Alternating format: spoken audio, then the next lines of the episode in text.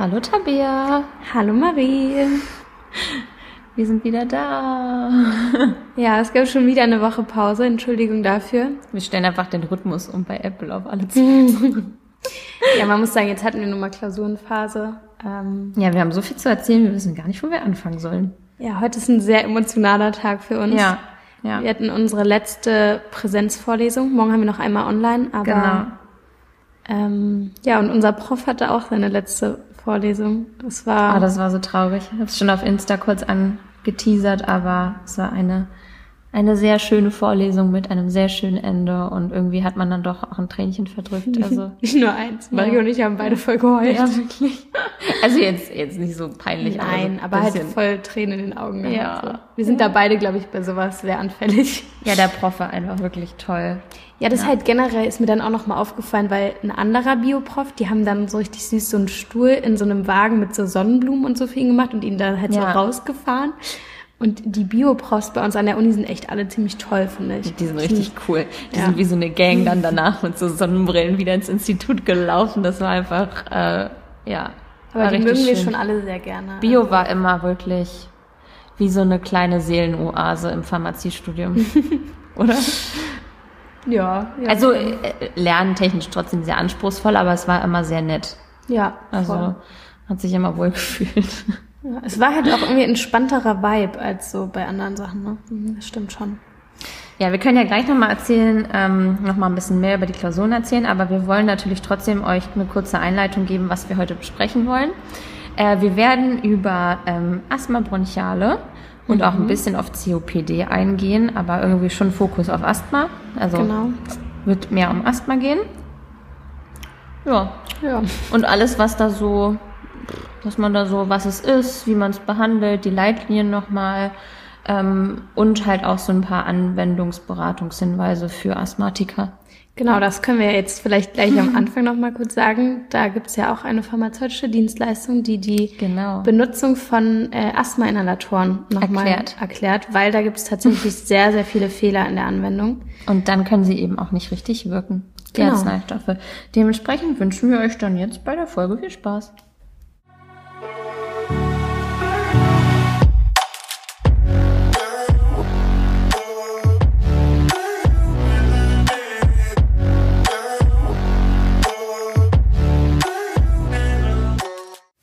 Gut, ähm, mir ist heute noch aufgefallen, ich glaube, das wird auch die letzte Folge sein, die wir in der Uni aufnehmen. Weil wir sitzen hier wieder. Oh Gott, da krieg ich Gänsehaut. Äh, ja. Und wieso sagst du mir das jetzt im Podcast? ich habe es extra aufgehoben. Wir haben nämlich gerade auch unsere Kittel abgehangen. Die hingen jetzt für eine Woche ähm, im Institut. Das haben wir auch gepostet, oder? Ja, das, also ja. das war so, das war der geilste Tag letzte Woche. Da wussten wir zwar noch nicht, dass wir die Klausur bestanden haben, aber trotzdem haben wir alle in der Uni zusammengesessen und unsere Kittel bemalt. Und ich mhm. habe ja früher Federtaschen designt und ich hatte halt einfach alles mit Leute. Es war, es war so lustig. Ich hatte Glitzersteine. Tabea hat Glitzersteine noch extra mitgebracht. Mhm. Stifte hat Tabea noch mitgebracht. Ich hatte einfach so ein äh, Gerät zum Raufnieten dabei und Glitzer Aufbügelbilder. Das Coolste ist, wir haben so eine Mädels-Uni-Gruppe, liebe Grüße, falls irgendwer das hört. Ja. Ähm, und wir haben wirklich alle von Marie so ein Glitzerbildchen aufgebügelt, also so Glitzersteinchen. So ich habe so ein Herz, eine andere hat so Flügel. Was hast du, eine Blume, ne? Ja. Passiflora. Passiflora incarnata. ähm, und genau, und Marie und ich haben natürlich auch noch das Tablettentalk-Cover ja. auf unsere Kittel gebügelt. Äh, das hing jetzt auch eine Woche ähm, in der Uni. Genau, also falls ihr die Kittel mal sehen wollt, dann geht mal auf Insta, da könnt ihr euch die angucken. Mhm. So ganz sucht mal Tablettentalk und folgt uns da. Nein, Spaß. Äh, aber das war wirklich, also ich habe auch gehört, es gibt's auch gar nicht an allen Unis, dass man die Kittel aufhängen darf und bemalen darf. Ja, bei uns war das auch schon Pain, ja, aber ich sie weiß, müssen bis ja. dann und dann, sie dürfen nur gleichzeitig aufgehangen werden. Sie müssen dann und dann abgehangen werden. So. Ja, ist halt Entspannt euch mal. Ja, es ist halt ein offizielles Ding gewesen, aber das war so cool und jetzt haben wir alle so richtig schöne Kittel. Mhm. Alle haben wir auch drauf unterschreiben lassen. Das ist auch ganz cool, finde ich. So als Andenken. Ich habe gesagt, es hängt neben meinem Abi-Ballkleid. Mhm. Der Kittel. Ja. In so einer Hülle und das bleibt dann da. Hängt ja, dann den da. hebe ich auch safe auf. Ja. Oh, der Kittel ist was voll emotionales. Vor allem, ich habe halt meinen seit dem ersten Semester. Also da sind noch verlöchert vom ersten Semester Säure. Stimmt, ja. Und der hat mir damals meine Oma gekauft und das ist schon Ah, ich, ich, ich war so wild und bin mit einem Synthetikkittel rumgerannt. Ja, und du bist gefährlich unterwegs. Aber ich war auch immer die, die im Labor übervorsichtig war. Da kannte oh, ja. auch Geschichten. Oh ich erzähle jetzt mal nichts, aber ja, ich habe da meistens den Abwasch übernommen. Ich habe auch abgewaschen, weil bei mir hat es einfach immer so 30 Minuten länger gedauert.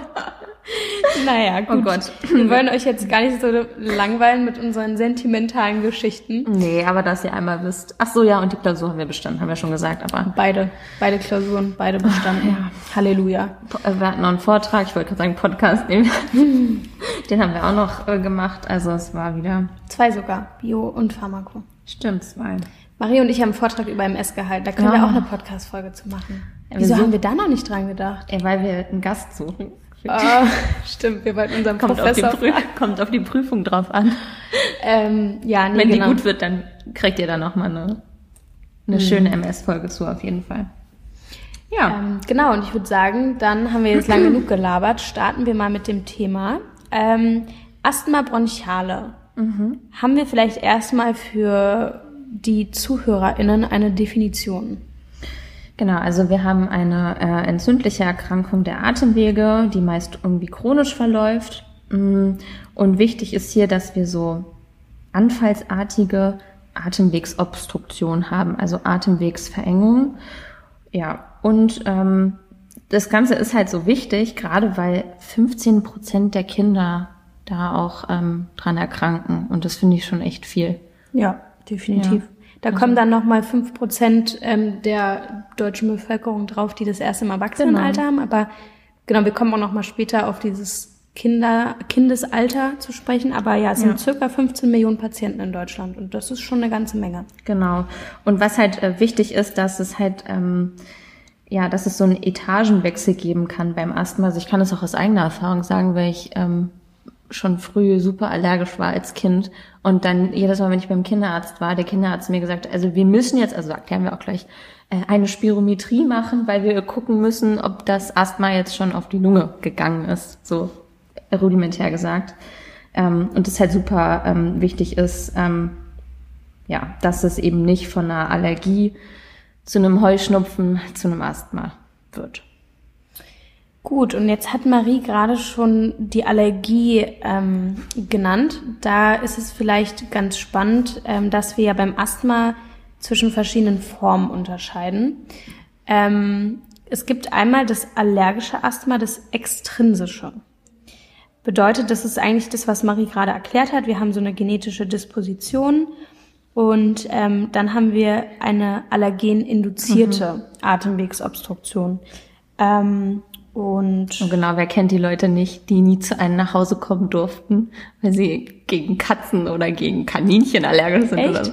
Echt? Hast du es nie? Ich hatte keine Haustiere. Ich hatte immer Haustiere. Ich habe nur so Schnecken gesammelt als Kind oder oh so. Gott, das sagst du freiwillig. Hä, hat es nicht jedes Kind gemacht? Also mit immer so eine Häuschen? kleine Plastikbox. Dann habe ich da so Löcher oben reingemacht, Blätter reingelegt und dann hatte Ach ich dann so. eine Schnecke für eine Woche bei meiner Oma auf dem Balkon stehen oder so. Wenn man kein Haustier hat, dann hat man sich als gesucht. Schnecken. Och, das ist aber ein bisschen traurig. Ja. Also ich hatte immer einen Hasen. Nee. Und dann war es immer so, ich habe eine Hasenallergie, ich kann nicht kommen, ich habe mein Spray nicht dabei oder so, aber ja. Nee, sowas kenne ich leider nicht. Bei mir war keiner gegen Schnecken allergisch. Okay, so gut. Wir müssen hier gerade kurz stoppen und es hat sich herausgestellt, dass ich nicht die Einzige mit Schnecken war. Also nochmal, um das klarzustellen, Marie dachte, ich habe die in der Wohnung gehalten. Nein, die standen auf dem Balkon oder auf der Terrasse im ja, Garten. Weil ich habe mit, halt, ich habe ab und zu mal mit Schnecken gespielt im Garten. Aber ich durfte es dann irgendwann nicht mehr, weil meine Mama, ich bin einmal auf eine Schnecke getreten und dann war ich ein bisschen yeah. nicht traumatisiert. Sie hat es nett gesagt, aber sie hat mir irgendwie voll die Ansage gemacht, dass ich nicht auf Schnecken treten darf, aus Versehen. Was? Oh Mann. Oh, liebe Grüße übrigens. Ich glaube, sie hört es nicht, aber. ja, oder? Die Eltern hören es gar nicht. Nee. Mehr. Ich meinte so zu meinem Papa, du, in der und der Folge haben wir dir zum Geburtstag gratuliert. Hör die mal wenigstens so. Wobei mein Vater eigentlich immer sehr brav unsere Folgen hört als einziger. Meine Schwester meine Mutter sind schon lange nee, ausgestiegen. Meine Eltern sind auch komplett raus. Meine Oma habe ich mal, die hat immer auf YouTube manchmal mitgehört, das hat sie noch gut hingekriegt. Und dann habe ich irgendwann mal gezeigt, dass sie auch Spotify auf dem Handy hat und ich ähm, hatte das dann einmal bei ihr auf so 1,5 Geschwindigkeit gestellt, um mir das kurz zu zeigen. Mhm. Und sie wusste halt nicht, wie man das abstellt. Und dann hat sie mir irgendwann gesagt, Marie, Ich kann leider euren Podcast nicht mehr hören, weil ihr redet so schnell. Geil. Okay, also was wir gerade noch äh, sagen wollten, dass mit diesem extrinsischen Asthma auch ähm, häufig noch andere Sachen in Verbindung stehen, wie zum Beispiel ähm, allergische Rhinitis, also allergische Heuschnupfen oder auch ähm, Ekzeme. Ähm, ja. Okay. So, und jetzt haben wir das extrinsische Asthma und es gibt eben auch das intrinsische Asthma, das nicht allergische. Mhm. Da sind sozusagen weniger Prozente der Asthmatiker. Ja. Ähm, da gibt es zum Beispiel das Infektasthma ähm, oder sehr, sehr wichtig auch für uns PharmazeutInnen das Analgetika-Asthma, ähm, sozusagen durch Mediz Medikamente induziertes Asthma. Ja. Und genau, noch Anstrengungsasthma, chemisch-toxisches Asthma. Wichtig ist vielleicht noch zu sagen, es ist eigentlich meistens nicht die Reinform einer der beiden ähm, Asthmaformen. Ne? Ja. Also 85 Prozent der Fälle ist es eben eine Mischform aus beiden.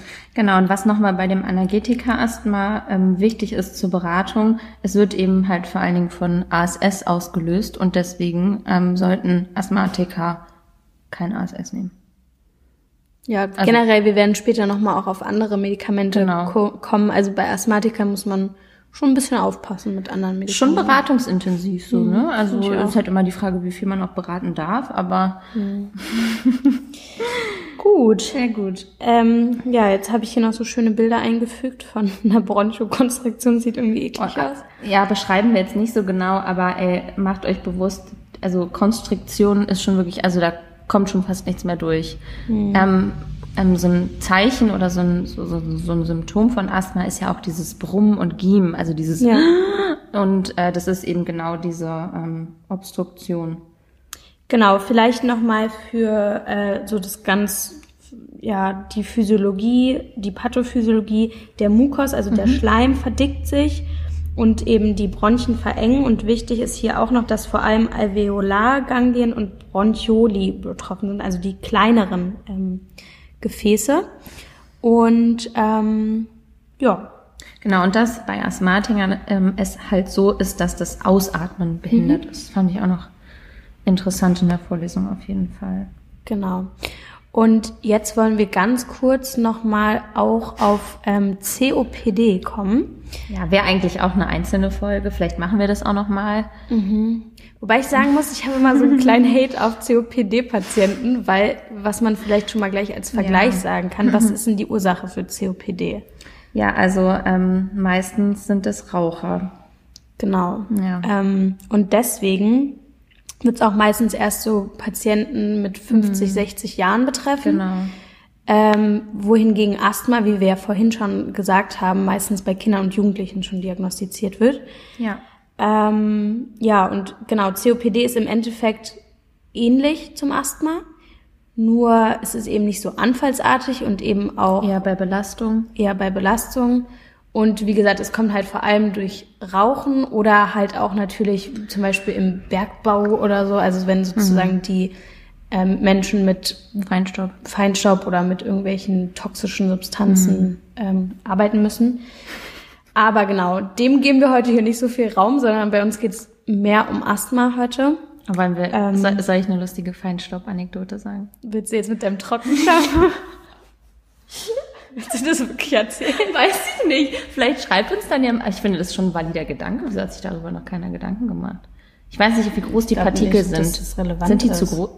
Ja. Na, aber das ist ja ein Pulver, richtig, was da rauskommt. Ja, aber zum Beispiel, wenn du deine Nägel machst und deine Nägel abfräst, dann musst du auch ganz, ganz unbedingt eine Maske tragen, weil ansonsten die Partikel sind so fein, dass sie dann direkt in die Lunge gehen. Das ist halt die Frage, wie groß. Also, wir müssen es mal einleiten. Tabea weiß ja, was ich spreche. Ich habe da, wir sind ja so kleine Hypochonder und ich meinte dann Hypochonder irgendwann mal zu Tabea, äh, wenn man so jeden Tag Trockenshampoo benutzt und diesen Staub einatmet, dass ich mir mal überlegt habe, zeitweise dabei eine Maske aufzusetzen. Aber das muss ich mal ganz allgemein sagen. Mhm. Das finde ich eine der wenigen positiven Sachen an Corona, mhm. dass wir so Zugang zu Masken bekommen mhm, haben. Mhm, weil zum Beispiel, wenn ich den Backofen sauber mache, mhm. ähm, was tatsächlich viel zu selten passiert, aber gut, dann setze ich mir auch eine äh, FFP2-Maske auf, weil ja. dieses Zeug stinkt so, das kann nicht gesund sein. Voll. Ich finde das auch voll gut. Man ist viel, die Awareness ist extrem gestiegen. Zum Beispiel, wenn ich jetzt putze oder Staubsauge, Und ich bin halt, wie gesagt, ein super allergischer Typ, mache ich, ziehe ich mir eine Maske Beim auf. Staubsaugen, aber das saugst du doch alles ein. Ja, aber ne? es wirbelt es so auf und ich krieg dann direkt, Crazy. ich bin dann, muss dann direkt niesen und dann ja klar, für Allergiker eigentlich auch voll der Segen. Die können sich da auch eine Maske Ja, aufsetzen. genau. Ich setze dann eine Maske auf und dann staub ich, äh, sauge ich Staub. Oder zum Beispiel beim Pferd äh, muss ich immer Heunetze stopfen, also in so einen Sack dieses Heu reinmachen. Und das ist natürlich für einen Allergiker äh, gegen Gräser das Schlimmste, was man machen kann. Und dann setze ich mir dabei immer eine Maske auf und dann kommen mal alle zu mir und fragen so, ob ich Corona hab. Und ich immer so, nee. Hey, ich stelle mir gerade vor, Maries Leben, eigentlich läuft, es ist ein Wunder, dass ich dich so oft ohne Maske sehe, weil du machst dir zu Hause alles mit Maske. Trockenshampoo, zu Staubsaugen. Ja, aber das fand ich wirklich mal interessant. Aber ich glaube tatsächlich, beim Trockenshampoo sind die Partikel so groß, deswegen weiß ich nicht so Also klar. das finde ich auch schon eine sehr krasse Maßnahme. Aber ich meine, Schaden wird es wahrscheinlich nicht. Insofern. Egal, wir machen mal weiter. Ähm, genau, also beim, was ich noch interessant finde, diese Atemwegsverengung ist halt zum Beispiel auch beim COPD nicht immer reversibel. Also die kann auch irreversibel sein. Ja, das ist auf jeden Fall wichtig im Gegensatz zum Asthma, wo es eben Genau. reversibel ist.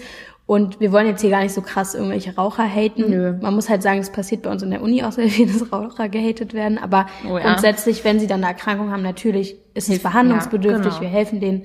Keine Frage. Trotzdem sollte jeder, der raucht, überdenken, ob das so schlau ist und ob man Hm. das vielleicht nicht lassen sollte. Genau, denn der Verlauf ist nämlich auch progredient. Also ähm, ja, es, also es wird immer schlimmer meistens.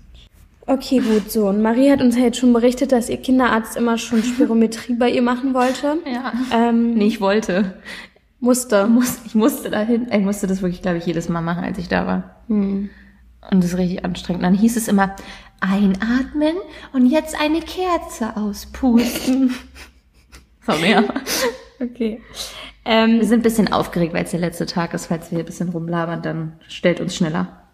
Ja, irgendwie sind, sind wir heute richtig schlimm in Laberlaune, ne? Ich habe immer eine Sorry Laberfolge. dafür. Ja, wir hätten eine Talktime machen sollen, nicht eine inhaltliche. ähm, gut, genau, Spirometrie. Wir messen Lungenvolumina und Strömungsgeschwindigkeiten. Ähm, ja, was willst du dazu noch sagen? Also wie gesagt, es geht halt darum, dass wir ähm, messen, wie groß unser unsere Lungenkapazität, also wie wie gut funktioniert unsere Lunge gerade. Und ähm, das ist halt einfach ein wichtiger Parameter, den man manchmal halt abschätzen muss, einfach um die Volumina auch im Vergleich zu dokumentieren bei einem Asthmatiker Genau, da ist es halt wichtig oder für, COPD. Ja. für die Therapie, dass wir dann halt einen Maximalwert des Patienten bestimmen und dann gibt's, ich glaube, du hast es schon erwähnt, das Ampelschema, dass wir sozusagen gucken, je nachdem, wie gut ist der Wert jetzt im Vergleich zum Maximalwert vom Patienten Richtig. und dass man dann danach ähm, guckt, wie gut die ähm, Therapie anschlägt. Genau, es ist nämlich dann so, dass es wie gesagt diesen grünen Bereich gibt. Also wenn man seinen Wert, ähm, man, also man kann dieses Gerät sich zum Beispiel auch selber kaufen in der Apotheke. Das kostet so 15 Euro. Und dann kann man quasi gucken, was man für einen Wert erreicht. Und wenn der so zwischen 80 und 100 Prozent ist, wäre es Genau, vom Maximalwert. vom, genau, also immer der Bestwert des Patienten ist der Maximalwert. Den weiß man ja dann, den kann man sich ja notieren. In sein Asthma-Tagebuch, was man ja führen soll. Das auch gelernt? Ich weiß bei Blutdruck-Tagebuch, das habe ich gelernt. Asthma habe ich nicht gelernt. Ja. Naja, aber kann ja jeder so, kann ja jeder machen, wie er will. Und äh, dann gibt es noch den gelben Bereich, der ist halt ähm, 50 bis 80 Prozent des Maximalwerts. Da sollte man schon mit seinem Arzt sprechen. Und wenn der Wert jetzt unter 50 Prozent ist, dann ist höchste Eisenbahn angesagt. Genau. Genau, also ja, damit kann man eigentlich dann ganz gut so den ähm, momentanen Zustand einschätzen. Genau, so. Und wenn wir jetzt, ähm, sagen wir mal, zu Hause sind und der Wert vielleicht gerade orange ist, nicht so gut, man merkt, man kriegt nicht so gut Luft, dann gibt's ja auch erstmal nicht medikamentöse Maßnahmen. Ja, ja, ich weiß noch, das hatten wir das erste Mal in Physio. Da war noch Corona. Da haben Weißt wir uns das zu? Hause machen ja. lassen. Ja. ja. Es gibt nämlich ähm, gewisse Körperhaltungen, ähm, die man bei einem Asthmaanfall äh, an, einnehmen kann. Ja. Mir ist immer der Kutschersitz in Erinnerung. Mir auch, der- Ich muss auch sagen, wenn ich Stress habe wegen Klausuren, dann kriege ich auch manchmal Ja. schneller Luft und dann mache ich auch den Kutschersitz. Ich auch. Also Dann gibt's noch die Lippenbremse. genau. Die habe ich noch nicht so oft angewendet. Nee, ich auch nicht. Und dann gibt's noch Ja. die Torwarthaltung und ja, Ab Abstützen Ja. der Arme im Stehen, so ja. Pff. aber Torwarthaltung oder Kutschersitz, dann öffnet man halt im Endeffekt so ein bisschen den Brustkorb. Genau, ne? den Brustkorb. Das versuche ich auch immer in Klausuren, weil ich das Gefühl habe, das zieht sich alles so weil zusammen. Ich mache immer Torwarthaltung in Klausuren. Nein. So. So. Nein, ich versuche das so zu dehnen, dass ich dann so meine Schulter dehne oder sowas, dass das Gewebe einfach ein bisschen so doof. Ähm, genau. Was kann man noch machen? Den Lebenswandel, wir haben schon darüber geredet, zu überdenken, ob man das mit dem Rauchen vielleicht sein lassen könnte. Ja, ja. Ähm, dann auch noch Gewichtsreduktion bei adipösen Patienten und es klingt hm. jetzt ein bisschen dumm, aber ja. halt Tr Trigger meiden. Also zum Beispiel, wenn man weiß, man hat hm. Vielleicht dann das nicht das Stroh stopfen, wenn man weiß, man ist allergisch dagegen, weil dann ist es auch ja. logisch, dass man dann halt einen ja. Anfall kriegen kann. Ne? Also oder man vermeidet die Freude, die Haustiere haben. Oder so, genau. ähm, dann gibt's noch weitere kausale Therapie, vor allem jetzt auch für ähm, Allergiker. Genau, also zum Beispiel habe ich, als ich in der ersten Klasse war, dann schon natürlich in Absprache mit meinem sehr versierten Kinderarzt eine Hypersensibilisierung gemacht. Zum mhm. Beispiel. Also da werden quasi einfach Antigene gespritzt. Also es gibt auch eine sublinguale Therapie inzwischen, aber ich habe damals noch die Spritzen bekommen. Und es geht halt echt über eine lange Zeit, aber man bildet dann halt Antikörper und ähm, ja, ich habe wirklich auch das Gefühl gehabt, dass es mir fast zehn Jahre lang die Allergie auf jeden Fall so ein bisschen vermindert hat. Also es wird dann halt mit der Zeit wieder verschwindet leider, aber es war super aufwendig, ey, und dann musste ich in meiner ersten Klasse da jede Woche zum Hausarzt und deswegen auch diese Spirometrie immer, weil er dann natürlich hm, ja. immer geguckt hat. Ja, genau. Was gibt's noch? Dann gibt es noch Anti-IgE-Antikörper. Ähm, IgE sind bei uns im Körper die Antikörper, die eben mit ähm, Allergien mhm. assoziiert sind, also die ähm, dann diese ganzen allergischen Reaktionen auch ähm, hervorrufen und dagegen kann man eben Antikörper geben, um dann diese allergische Reaktion abzuschwächen. Genau. Ähm, wir haben aber schon gesagt, über Allergie machen wir nochmal eine extra Folge. Das geht jetzt Kommt auf jeden weit. Fall. Ich meine, jetzt sind wir ja auch schon wieder ein bisschen late to the parties, hätten wir mal ja. früher machen sollen, aber ja, irgendwie. Da hatten wir, haben, haben uns mit dem Herz beschäftigt. Es geht halt nicht alles. Sagen wir es mal so, es war schon Teil unseres WhatsApp-Chats, aber irgendwie, irgendwie wollten wir nicht. Genau, dann gibt es noch zwei weitere Säulen ähm, in der Asthmatherapie Tapea. Was ist denn die zweite, die noch wichtig ist?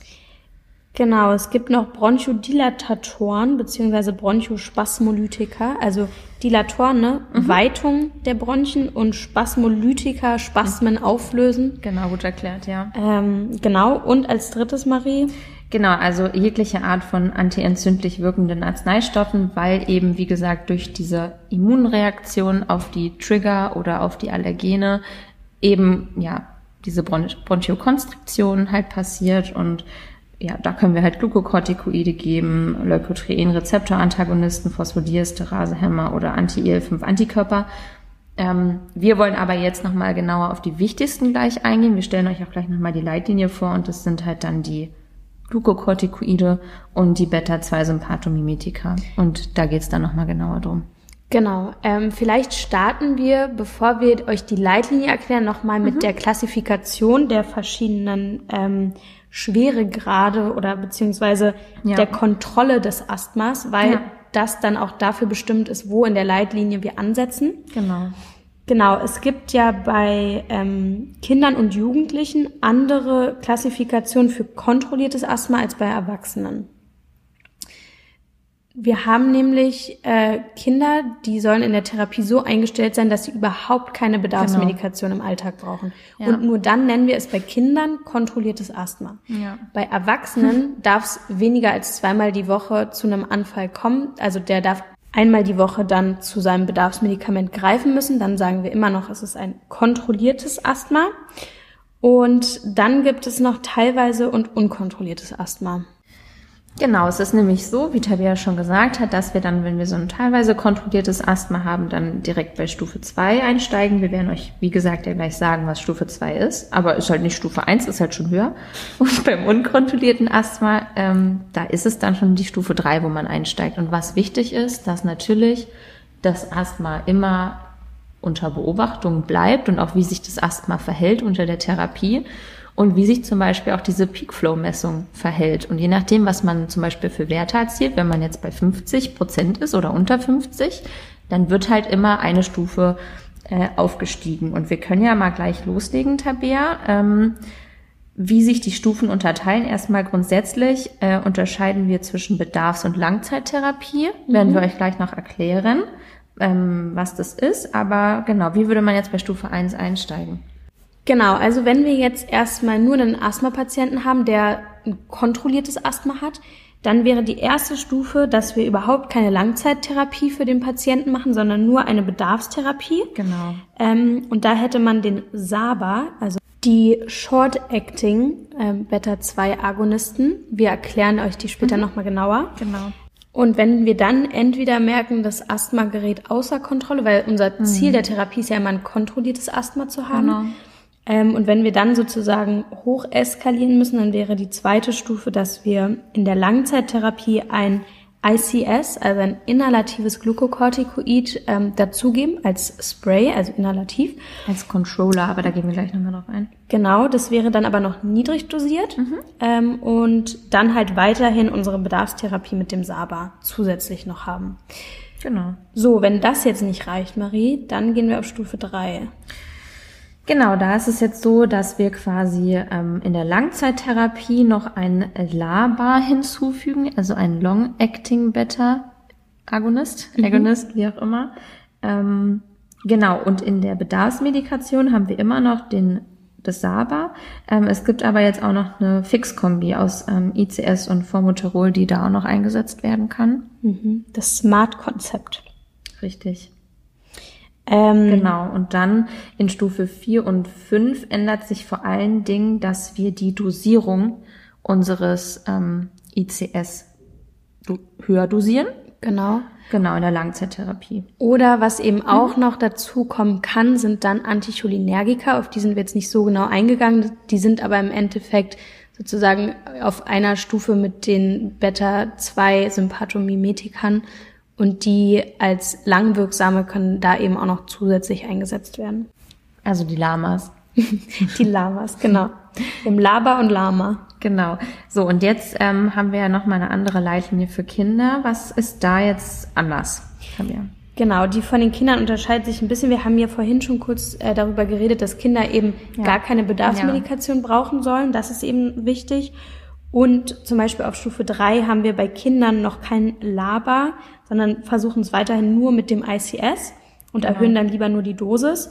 Und ähm, auch noch wichtig, ab Stufe 2 finden wir bei Kindern den äh, Leukotrienrezeptor Agonist, ähm, nämlich das Montelukast. Ähm, genau. Das finden wir bei Erwachsenen auch nicht.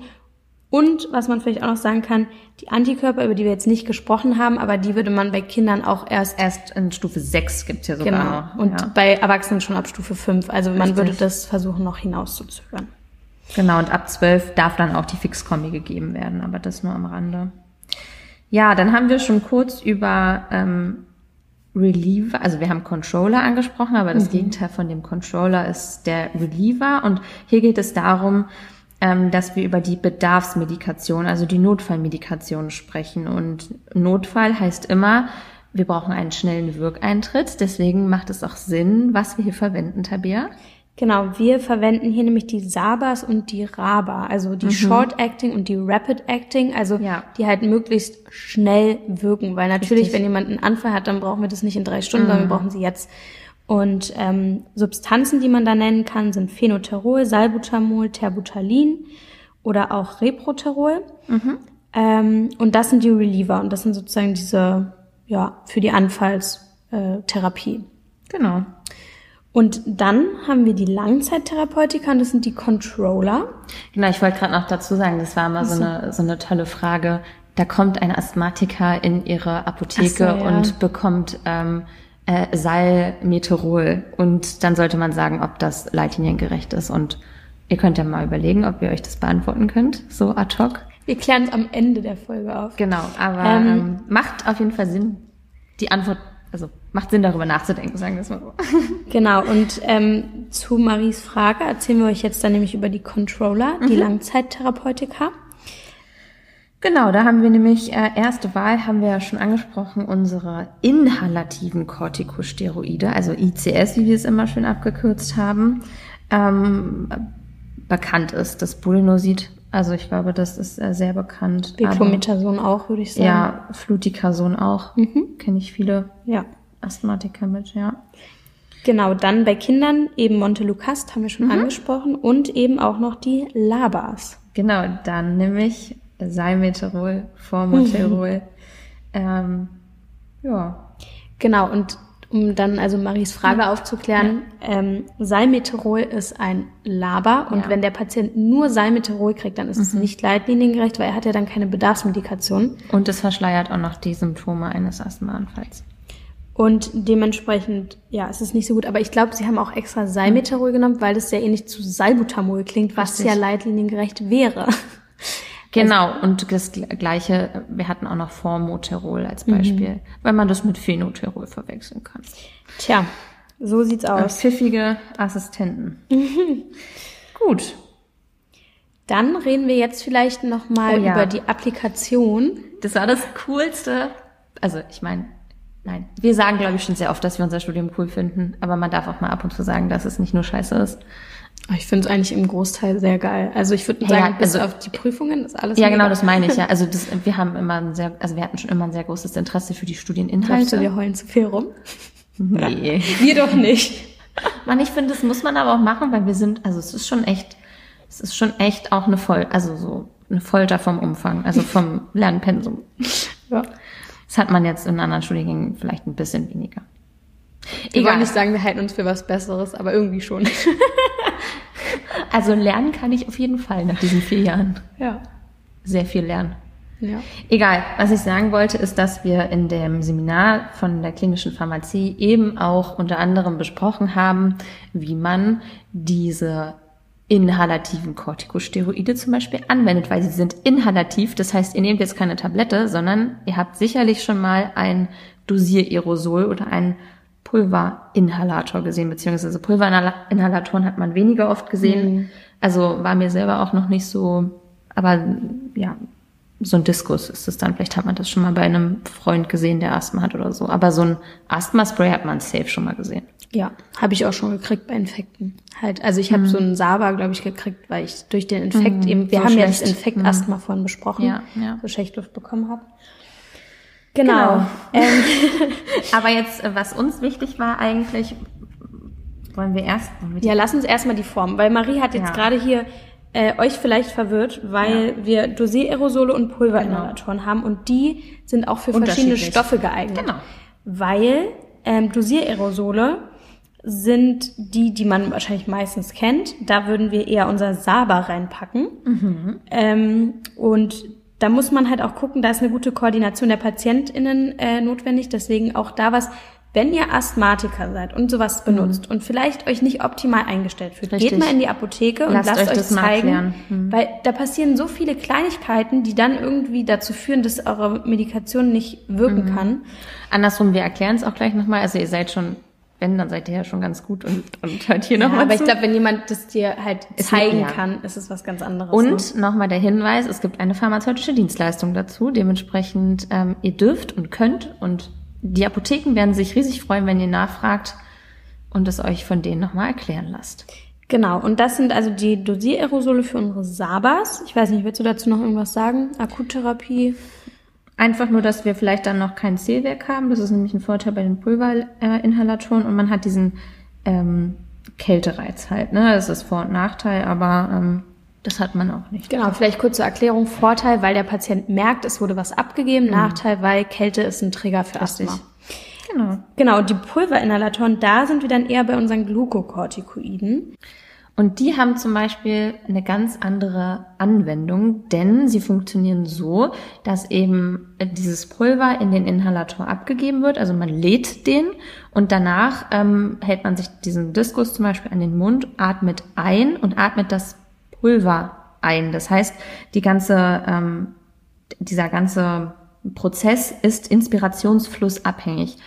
Heißt aber auch, wenn man zum Beispiel nicht mehr so ein Atemzugvolumen hat, funktioniert das nicht. Genau, dementsprechend eben nicht für die Akuttherapie geeignet, sondern für die Langzeittherapie. Richtig, aber dafür zum Beispiel in der Anwendung einfacher. Mhm, genau. genau. Und wir haben halt dieses Zählwerk da drin, weil wir halt immer dieses, diese Pulvermengen haben, die abgegeben werden. Ja. Genau, und dann vielleicht der Vollständigkeit halber haben wir noch diese Vernebler. Ich weiß nicht, ob du das kennst. Ich hatte das als Kind immer, weil ich war nee, ständig erkältet. Nee. Oh, ich hab's gehasst. Das ist dann halt, das mhm. hältst du dir so an den Mund und dann musst du 10, 15 mhm. Minuten da sitzen. Schrecklich. Also. Ja, es gibt eh super viele ähm, bei diesem Thema, bei dem Thema Asthma, super viele ähm, Hilfsmittel noch, die man sich mhm. auch zur Rate ziehen darf durchaus. Also wenn man da. Oh, da muss ich immer dran denken. Wir hatten so ein mhm. Foto im Seminar dieser Spacer. Also es gibt sozusagen ja. für kleine Kinder. Ähm, ja. Da machst du zwischen den Mund von dem Kind und dem Spray machst du so ein Spacer, das ist eigentlich nur ein Röhrchen. Genau. Und dann kann halt, dann sprühst du halt ja. in den Spacer und das Kind atmet ein paar Mal und atmet genau. das dann halt ein. Ja. Und das sah so süß aus, aber es tat mir auch so leid, das Baby. Aber das hatte dann so einen Spacer im Gesicht. Oh. Genau, also deswegen meine ich, wenn man das Gefühl hat, irgendwie funktioniert das nicht oder es ist schwierig, dann lieber nochmal nachfragen. Genau.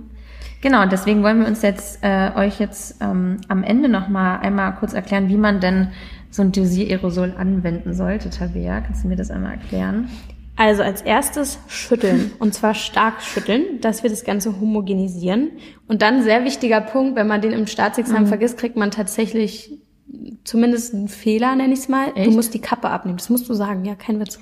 Das musst du ihm erklären, sonst ja. Das fehlt, weil du kannst ja, es ja nicht anwenden, wenn die Kappe drauf ist. Ist ja auch irgendwie richtig.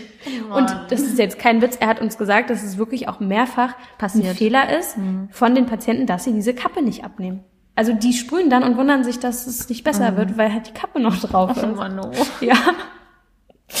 Na gut. Okay, äh, also weiter. Kappe entfernen. Dann äh, das Dosiererosol senkrecht halten und das Mundstück bitte nach unten. Mhm. Ähm, dann vorher ausatmen, dass man so ein bisschen die Lunge frei macht. Genau, also einmal wirklich richtig ausatmen, bisschen Luft anhalten und dann dann das Mundstück umschließen mit den Lippen, genau. den Kopf leicht nach hinten senken und dann synchron, und das ist jetzt eben das Schwierige mhm. bei diesen Dosiererosionen, synchron auslösen und einatmen. Genau. Also drücken und einatmen gleichzeitig und zwar behutsam, ein bisschen länger und also tief einatmen. Mhm. Ähm, Atem kurz halten. Genau, dass es auch wirklich bis in die Alveolen penetrieren kann und dann langsam wieder ausatmen und dann Decke wieder drauf.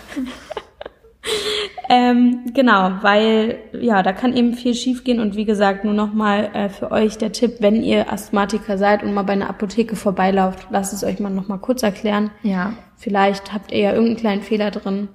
Genau, und dann noch eine kleine Sache zum Ende, die wir thematisch ansprechen wollen. Wir werden auch nochmal zu dem Thema Glukokortikoide eine einzelne Folge machen. Trotzdem wissen wir, oder es ist auch in der Uni hier bekannt, wir sprechen darüber, dass Patienten Angst haben vor Glukokortikoiden, beziehungsweise so im Sprachgebrauch würde man vielleicht sagen Angst vor Cortison oder sowas, dass man das, ja, dass man einfach Angst davor hat.